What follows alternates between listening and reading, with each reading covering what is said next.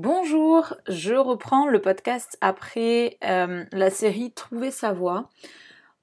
Maintenant, je vais passer sur euh, des podcasts un peu euh, différents, enfin des épisodes de podcasts un peu différents.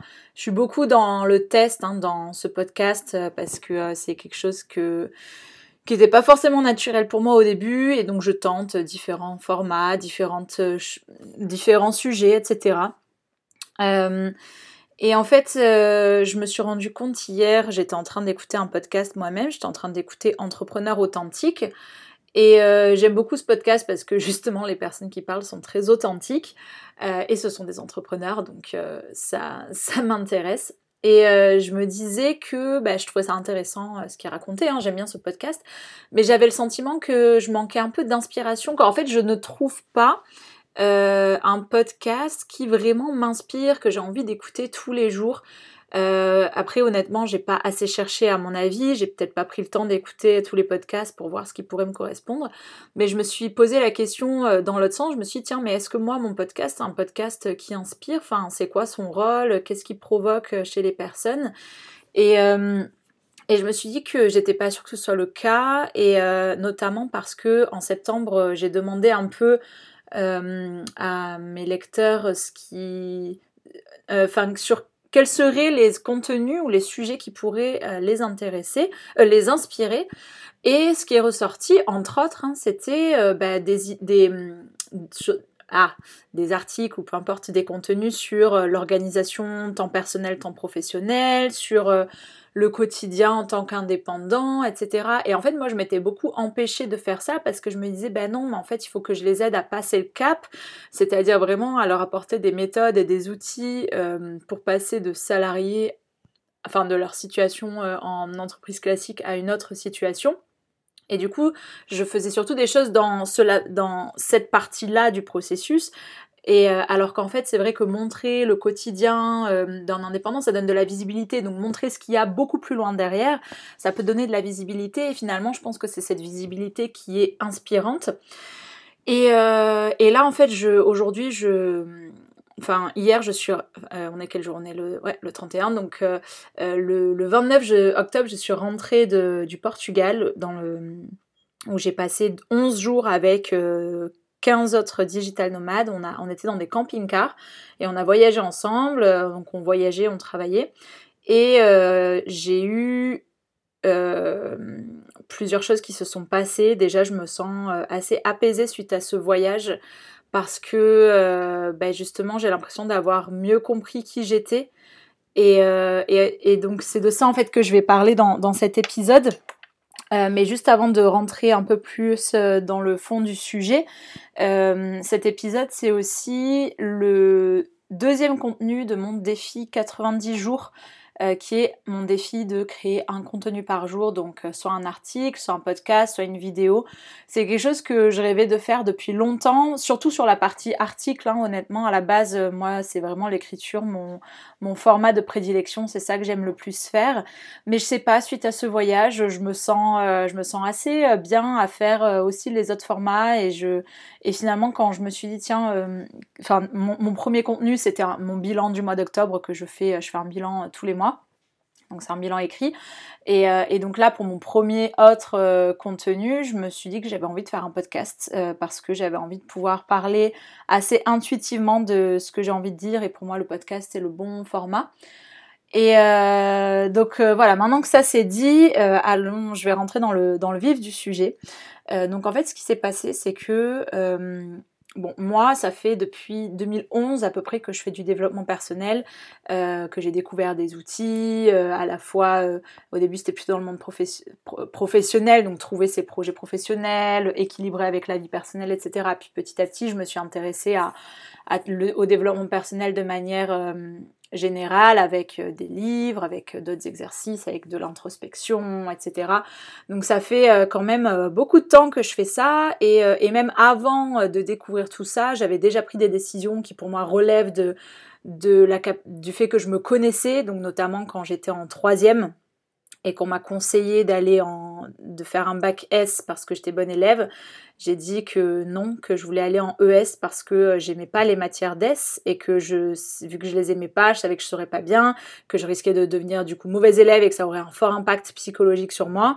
Euh, donc je préférais euh, voilà miser la carte, jouer sur mes forces et aller en ES et passer, euh, enfin m'éclater, être contente d'être au lycée et, et, avoir une bonne note au bac et du coup augmenter mes chances d'avoir de pouvoir intégrer une bonne fac ou une bonne école derrière. et donc ça fait longtemps que je me connais quand même, que je me découvre, que voilà, je, pense que euh, de, toutes les personnes que je connais, euh, enfin je connais euh, très peu de personnes qui ont un niveau de connaissance de même que moi j'ai. J'en connais, hein, mais c'est pas la majorité, c'est vraiment une minorité. Et malgré ça, euh, pendant mon voyage au Portugal, j'ai encore découvert des choses. Je pense que se connaître, c'est une mission qui finit jamais. Euh, déjà parce qu'on est très complexe et qu'on euh, a beaucoup de barrières, on a beaucoup de masques, on a beaucoup de la, psychologie. Enfin, c'est très compliqué. donc on a toujours des choses à découvrir et aussi parce qu'on évolue. Donc finalement, tout ce qu'on a découvert, ça peut aussi changer au fil du temps. Et donc moi, ce qui s'est passé au Portugal, c'est que j'étais dans un groupe euh, avec uniquement des personnes que je ne connaissais pas. Il y avait juste euh, Lauriane qui est venue avec moi, qui est une autre blogueuse euh, du blog Marathon des langues, qui, qui est venue et que j'avais déjà vue deux fois, donc on se connaissait un tout petit peu, mais vraiment très très peu. Enfin, c'était on se connaissait cordialement, quoi. vraiment, on n'avait pas eu l'occasion de beaucoup discuter. Bien sûr, maintenant ça a énormément changé vu qu'on a passé beaucoup de temps ensemble. Euh, et euh, donc on peut considérer que j'étais uniquement avec des personnes que je ne connaissais pas. Et il y a eu 4 ou 5 épisodes dans ce voyage où j'ai été surprise de la réaction des personnes par rapport à ce que je faisais. C'était des réactions très positives, beaucoup plus que ce que je me souvenais avoir eu en France. Et ça m'a fait découvrir des parties de moi que peut-être j'avais refoulées, que j'avais cachées. Euh, par peur du jugement et par peur de ce que les autres personnes euh, voilà, pourraient euh, penser. Donc pour te donner des exemples, le, il y a eu un, le premier épisode, c'est que un soir on était à un super spot en bord de falaise, vraiment c'était magnifique. On a regardé le coucher du soleil tous ensemble avec la musique en fond, c'était un très beau moment. Et puis quand le coup soleil était euh, déjà passé derrière la ligne d'horizon, on a voilà, on a augmenté le son de la musique. Et euh, moi en fait quand j'entends de la musique, j'ai tendance à j'ai un peu du mal à m'empêcher de bouger dessus, donc euh, je commençais à danser et, en fait je dansais un peu n'importe comment parce que je me sentais bien avec ces personnes, je me sentais libre et je me disais j'ai pas besoin de bien danser, j'ai juste envie de danser sur la musique et presque de faire de la danse expérimentale, de laisser mon corps s'exprimer, de voilà si j'ai envie de sauter je saute, si j'ai envie de tourner je tourne, si j'ai envie de, faire des singeries, je fais des singeries, enfin vraiment, voilà, je faisais ça. Et en fait, au bout d'un moment, je me suis rendu compte qu'il euh, y avait plusieurs personnes qui étaient assises, qui étaient restées assises après avoir vu le coucher de soleil, qui restaient là pour me regarder et que ça faisait rire. Et il y en avait même une qui me filmait parce que, en fait, j'étais à contre-jour et ça faisait un, un, effet visuel très beau. On voyait juste ma silhouette et donc on voyait juste mes gestes dans le contre-jour. Elle m'a montré les vidéos après, c'était vraiment, euh, vraiment très beau euh, visuellement quoi sur cette vidéo. Et, euh, et, donc là, il s'est passé un truc, c'est que je me suis dit, tiens, mais moi en fait, je suis en train de faire n'importe quoi, je suis en train de faire des, conneries, quoi. Et en fait, les gens, ils sont là et, euh, et, ça leur plaît de regarder ça, ça les fait rire et ils en redemandent et ils me filment et eux, ils passent un bon moment aussi grâce à ça. Et ils me l'ont dit après, euh, voilà, qu'ils trouvaient ça chouette et, j'ai été très surprise parce que j'avais l'impression que si j'avais fait ça en France, enfin si j'avais fait ça clairement au milieu d'une boîte, euh, on m'aurait peut-être fait sortir, hein, je pense. et euh, si j'avais fait ça une soirée entre potes, ben ça dépend les potes. Il y en a peut-être qui auraient suivi, il y en a peut-être qui m'auraient regardé de façon indifférente. Euh, ou qui se seraient dit elle est complètement bourrée. Là, enfin, je précise que je n'avais pas bu d'alcool, hein, c'était vraiment complètement moi, quoi.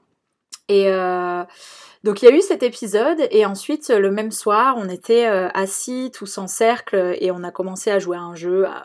L'idée c'était de se raconter une histoire embarrassante, donc genre de choses qu'on fait quand on essaye d'apprendre à se connaître. Et, euh, et donc moi j'avais, euh, voilà, je me suis dit tiens bah, je vais raconter telle histoire et tout qui en soi peut être perçue comme très embarrassante, mais moi elle me fait surtout très rire. Et et donc je raconte cette histoire et euh, à la fin, euh, donc mon histoire a duré 5, peut-être 10 minutes même, et à la fin les personnes me disent mais, euh, c'était trop bien comme t'as raconté, euh, j'étais pendue à tes lèvres, tu racontes trop bien avec les silences, avec le suspense, avec, euh, les détails, euh, etc. J'étais trop dedans, est-ce que t'en as une autre, est-ce que t'as une autre histoire? Et là j'étais étonnée parce que bah, c'est vrai que j'ai une de mes meilleures amies qui me dit tout le temps qu'elle adore comment je raconte les histoires, mais j'ai l'impression que les autres personnes, ça les saoule plutôt euh, que je mette autant de détails, que je mette autant de temps à raconter une histoire. Donc moi, comme j'aime pas déranger les autres, j'aime pas saouler les gens, bah je m'empêchais en fait de faire trop ça. Et surtout, euh, j'avais pas beaucoup l'occasion de le faire parce que euh, bah je m'en sers pas dans ma vie professionnelle. je, je et dans la vie privée, bah il y a des fois où j'ai des histoires à raconter, mais bon, voilà, je, je c'est pas tout le temps que ça arrive. Et donc là encore, je me suis dit, tiens, mais euh, c'est marrant, cette, euh, enfin c'est fou cette réaction des gens qui sont venus me le dire encore après. Hein. Ils m'ont dit, euh, ouais, j'aurais pu t'écouter des heures, machin. Enfin, les, compliments pleuvaient et moi j'étais là, mais. mais ok, bah moi j'ai fait ça complètement naturellement et je pensais que ça allait plutôt gêner ou embêter, enfin ennuyer les gens et finalement non, au contraire, ils ont adoré. Ça, c'était le deuxième épisode. Et après, j'ai eu encore pareil quand euh, on a fait une jam session. Donc, euh, moi, je, chante et je m'accompagne à la guitare. Et euh, voilà, bon, je veux dire, les gens qui me connaissent, ça fait ça fait dix ans que je fais ça, ils le savent. Parfois, voilà, ils me disent, ah, ils aiment bien m'écouter une ou deux chansons, mais voilà, c'est une ou deux chansons, et puis après, on passe à autre chose, on discute, etc. Donc, j'avais un peu toujours cette peur de j'avais peur de bah, que les gens s'ennuient euh, si je chantais plus que deux chansons. J'avais peur que les gens pensent que je faisais ça pour qu'on me regarde, pour montrer ce que je savais faire, euh, etc. Et là, euh, quand je l'ai fait, bah, j'avais du coup cette beaucoup de modestie au début à, parce que j'avais un peu peur de gêner, je voulais pas monopoliser la guitare, etc. Et en fait, les gens m'ont dit euh, qu'ils adoraient. Et à chaque fois que je finissais une chanson, ils, applaudissaient, ils me disaient allez une autre, t'en as une autre, t'en as une autre. Et, ils restaient là, ils restaient là, et j'ai chanté pendant deux heures. C'était littéralement un concert privé. Euh, je me disais mais comment ça se fait qu'ils qu soient capables de m'écouter pendant aussi longtemps, quoi. Et, euh, voilà. Et donc je me suis dit mais euh, donc en fait, il y a des gens que ça intéresse et, euh, qui en demandent. C'est-à-dire qu'ils étaient, euh, ils me remerciaient d'avoir bien voulu jouer aussi longtemps. Pour eux, c'était un cadeau, quoi. Et euh, voilà, et puis il y a eu encore un autre épisode dans le même genre que le premier où je, faisais un peu, un peu, on va dire, le bout en train pendant des soirées. Tout ça, je le reprécise hein, vraiment, jamais sans alcool, sans rien d'autre. C'était purement un comportement naturel et euh, qui justement euh, ici on se serait vraiment dit ouais c'est un comportement que tu peux avoir quand t'es bourré quoi. Et, euh, moi je l'avais naturellement. Et, et, donc suite à ce voyage suite à tout ça je me suis dit mais c'est fou parce que j'ai l'impression d'avoir été complètement moi-même d'avoir été complètement acceptée telle que je suis. Et que finalement, toutes ces choses-là, je les avais, mais que j'osais pas les faire quand j'étais en France, dans mon contexte habituel, parce que, par, à cause de ces peurs qu'on pense que, voilà, qu'on pense que je me la pète, qu'on pense que je fais ça pour attirer l'attention, qu'on pense que, euh, tout ça. Et, euh, et je me suis dit, mais comment ça se fait? Et euh, je crois, à mon sens, que c'est justement parce que je ne connaissais pas ces personnes et que ça m'a permis, en étant dans ce nouveau contexte avec ces nouvelles personnes qui ne connaissaient pas l'ancien moi, c'est comme si je faisais table rase et que j'avais le droit de repartir de zéro. Et j'ai pu, en étant de zéro, montrer exactement la personne que j'étais.